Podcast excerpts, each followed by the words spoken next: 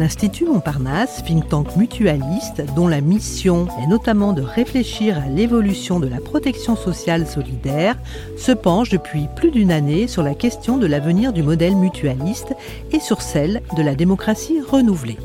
L'Institut Montparnasse réalise depuis plusieurs mois un podcast intitulé Bâtissons des futurs solidaires, podcast qui invite au fil des épisodes de grands témoins de la mutualité du monde académique, des penseurs ou politiques français ou internationaux. Aujourd'hui, l'Institut Montparnasse propose d'enrichir ce travail avec une masterclass. Son objectif, donner la parole aux jeunes et plus précisément recueillir les témoignages d'étudiants français, belges et libanais qui ont un regard sur l'économie sociale et solidaire au travers de leur formation universitaire et pour certains de leurs premières actions sur le terrain. Nous les écoutons. Bonjour Antonia Amala, vous êtes donc libanaise, vous avez, vous avez 33 ans, vous avez un master de ressources humaines et sciences sociales. Vous êtes aujourd'hui ingénieur de projet en économie sociale solidaire. Vous travaillez dans le domaine des relations humaines depuis six ans et notamment dans une banque à Beyrouth. Par ailleurs, vous êtes bénévole dans une ONG qui s'appelle JAD, Jeunesse Antidrogue, et Appel de Nord, qui a été créée le 4 août au soir, après l'explosion du port de Beyrouth et vous y avez adhéré tout de suite dès le 5 août. Alors pour vous, l'économie sociale solidaire, c'est la voie pour reconstruire le Liban aujourd'hui. J'aimerais bien qu'on commence par euh, revenir sur ce point. Comme vous l'avez déjà dit, je suis membre de l'ONG JAD et de cette initiative Pell Donors qui a euh, donc euh, vu la, lumière juste la veille du, 4 août. le but, dont leur but, les deux, et d'améliorer la qualité de vie des gens et des citoyens et même aussi d'offrir des aides pour les personnes dans le besoin. Donc, euh, je suis très intéressée à l'économie sociale et solidaire puisqu'elle remet l'humain au cœur de ses projets, de tous les projets humains, et aussi grâce à sa finalité des utilités sociaux. Vous êtes formé à l'économie sociale et solidaire, vous avez un master. Cette formation, vous l'aviez entreprise avant l'explosion du port de Beyrouth, avant le 4 août? Non, c'est juste après le 4 août. Donc, est-ce que ce sont les événements dramatiques à Beyrouth qui ont déclenché ce besoin pour vous d'aller chercher une formation de ce type? Oui. Absolument. C'est grâce à la situation dramatique euh, au Liban que, que j'ai essayé à suivre une formation euh, humaine et c'était l'ingénierie des projets ESS. Comment avez-vous eu connaissance de l'existence de cette formation? C'est grâce à l'université libanaise, aux flyers de l'université, euh, au lancement de l'université au Facebook que j'ai eu connaissance qu'il existe une telle formation. J'ai présenté mon dossier et ça y est, moi, euh, j'ai pu être un membre de cette université et j'étudiais l'ESS. Vous y avez vu un levier, un outil possible pour avancer dans ce Liban d'aujourd'hui? Exactement.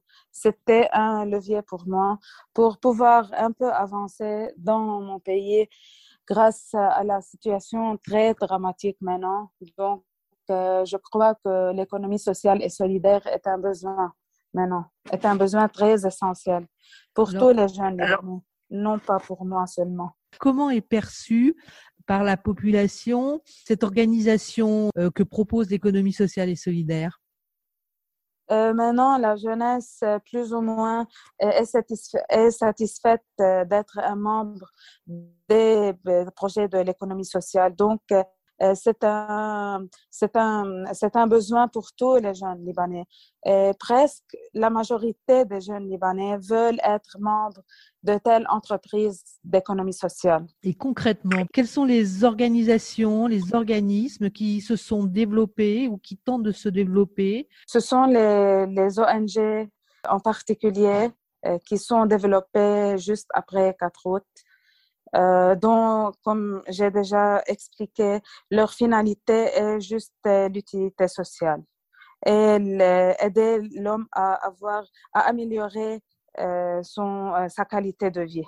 Alors concrètement, quels sont les champs prioritaires aujourd'hui sur lesquels s'exerce cette économie sociale solidaire? Ce sont les champs de la santé, de la santé physique et mentale, les deux, et aussi du médicament. Concrètement, vous aujourd'hui, alors j'ai nommé deux associations au moins ou ONG dans lesquelles vous êtes. Concrètement, comment ça se passe dans celles que vous connaissez particulièrement? D'accord. Je veux aussi parler de Pill Donors. Euh, cette initiative, euh, comme vous avez déjà expliqué, euh, a commencé à la veille du 4 août. Le principe de cette initiative est d'aider les gens plus ou moins vulnérables avoir leurs médicaments euh, les médicaments euh, des, des, vieux et aussi les médicaments des enfants. Donc, euh, l'opération du travail de cette initiative est la suivante. Il y a des personnes, des donateurs qui, qui nous donnent des médicaments qui, qui ne le veulent pas, ou bien des donations d'argent. Et il y a aussi, en d'autre part, des gens qui ont besoin d'aide. Donc, euh, mon travail, moi personnellement, c'est être euh, une liaison entre le donateur et les personnes vulnérables. Alors, qui sont les donateurs en ce moment au Liban? Nous avons reçu des donations de la France, euh, du, des États-Unis, du, aussi du Dubaï, du Abu Dhabi, etc. Ce sont les Libanais qui, qui vivent ailleurs qui nous donnent ces donations. Et aussi, il y a des Français qui ont déjà contribué avec nous et avec d'autres initiatives aux donations. Est-ce que pour vous, l'économie sociale et solidaire peut être un levier dans le domaine de la santé? Tout à fait. L'économie sociale et solidaire peut mener à avoir plus de projets euh, d'économie sociale au Liban et surtout dans le domaine médical, puisqu'elle euh, se concentre souvent sur des activités euh, à portée locale et n'a pas nécessairement pour euh, objectif de croître de nouveaux marchés. Donc, l'économie sociale est une nécessité maintenant, vu la crise sanitaire, la crise économique, etc. Des aides matérielles, vous en avez reçu et vous avez sans doute encore besoin d'en recevoir. Est-ce qu'il y a d'autres types d'aides que vous souhaiteriez recevoir? Euh, le support moral et le support euh, des étudiants est très essentiel maintenant. Est-ce que vous verriez autre chose à dire? Un message que vous souhaiteriez faire passer? Dire quelles sont mes attentes à l'égard de l'ESS. Euh, J'attends de l'ESS, de toutes les, entreprises d'économie sociale et solidaire, qu'elle apporte euh, un peu de soutien aux personnes vulnérables, situation de fragilité économique ou bien de, de fragilité sociale. J'attends de même de l'économie sociale et solidaire, de ce concept d'économie sociale et solidaire, euh, un peu de contribuer au développement, euh, le développement durable et le développement des liens sociaux, et même à lutter euh, contre les inégalités qui existent partout au monde et qui existent surtout chez nous au Liban, malheureusement.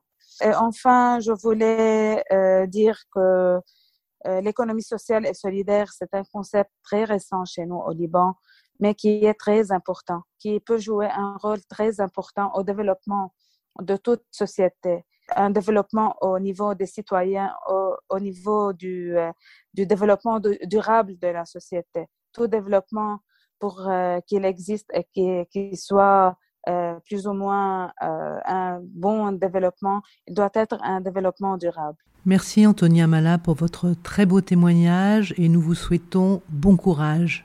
Merci.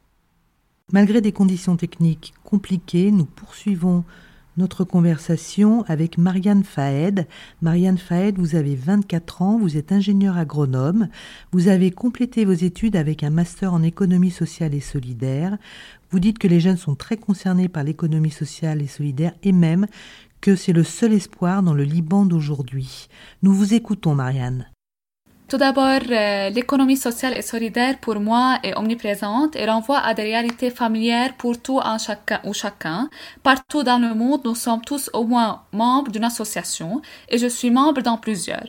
En tant qu'ingénieur agronome à la base et avant d'être étudiante en économie sociale solidaire, je vois que même les légumes et les fruits que nous achetons et mangeons sont souvent produits ou commercialisés par des personnes organisées en coopérative. De plus, beaucoup d'entre nous et nos parents disposent des comptes bancaires domiciliés dans des banques coopératives ou mutualistes. Et de plus, dans divers pays d'Afrique, d'Europe et d'Amérique latine, l'assurance maladie est gérée par des organismes de santé mutualistes. Nous avons tous eu écho d'entrepreneurs sociaux célèbres tels que Mohamed Younes qui s'est vu décerner le prix Nobel de la paix en 2006. Pour cela, je me sens tellement engagée à l'économie sociale solidaire, inclut des principes vitaux indispensables, en particulier la primorité de l'humain sur le capital. Personnellement, je travaille dans une organisation non gouvernementale qui n'est pas liée euh, à la partie politique euh, dominante. Le cas est toujours le même euh, face au Covid, au Covid et à l'explosion de Beyrouth. Les mêmes jeunes, les mêmes ingénieurs et les mêmes médecins sont tous déterminés pour confronter ces crises. on a encore la crise économique, on a aujourd'hui la crise du pétrole, du fuel, de l'électricité, de l'eau, et ce sont eux-mêmes les jeunes et les personnes qui ne sont pas euh, dans des partis politiques qui travaillent maintenant. Mais même euh, ces les groupes qui ne sont pas organisés ont un rôle très important encore dans l'aide que j'ai déjà citée. Maintenant, on a une crise de médicaments. Nous attendons des euh, l'aide des expertises et l'aide matérialiste en tant que médicaments. Nous ne trouvons pas tous les médicaments ici au Liban et nous exportons euh, nous importons nos médicaments d'ailleurs. On cherche toujours en Turquie, en France, euh, en Arménie, dans, tous les pays qui sont loin de nous, car ici, euh, il n'y a plus même de médicaments. Les, besoins les plus primordiaux ne sont plus chez nous. L'ESS est notre espoir en tant qu'organisation mutuelle et coopérative. maintenant, si on a des coopératives bien organisées, je pense ou nous pensons que nous pouvons dépasser ces crises. C'est nouveau. Euh, avant, nous ne euh, voyons pas euh, tellement de mouvements similaires. Après l'explosion et pendant le Covid-19, ces, groupes ont commencé par ces actes d'aide. Il y a deux types d'organisations. Il, il, y a celles qui sont structurées et euh, les groupes qui, ne sont pas structurés, des groupes de médecins, des groupes d'ingénieurs, des groupes euh, euh, d'enseignants qui aident les uns et les autres. les organisations structurées ils ont joué un grand rôle pendant la révolution du 17 octobre et pendant euh, l'explosion. Mais même euh, ces, les groupes qui ne sont pas organisés euh, ont un rôle très important encore dans l'aide que j'ai déjà citée, des médicaments et, et d'autres. Merci Marianne Faed pour ce témoignage sensible. Nous vous souhaitons beaucoup de courage et nous sommes de tout cœur avec vous.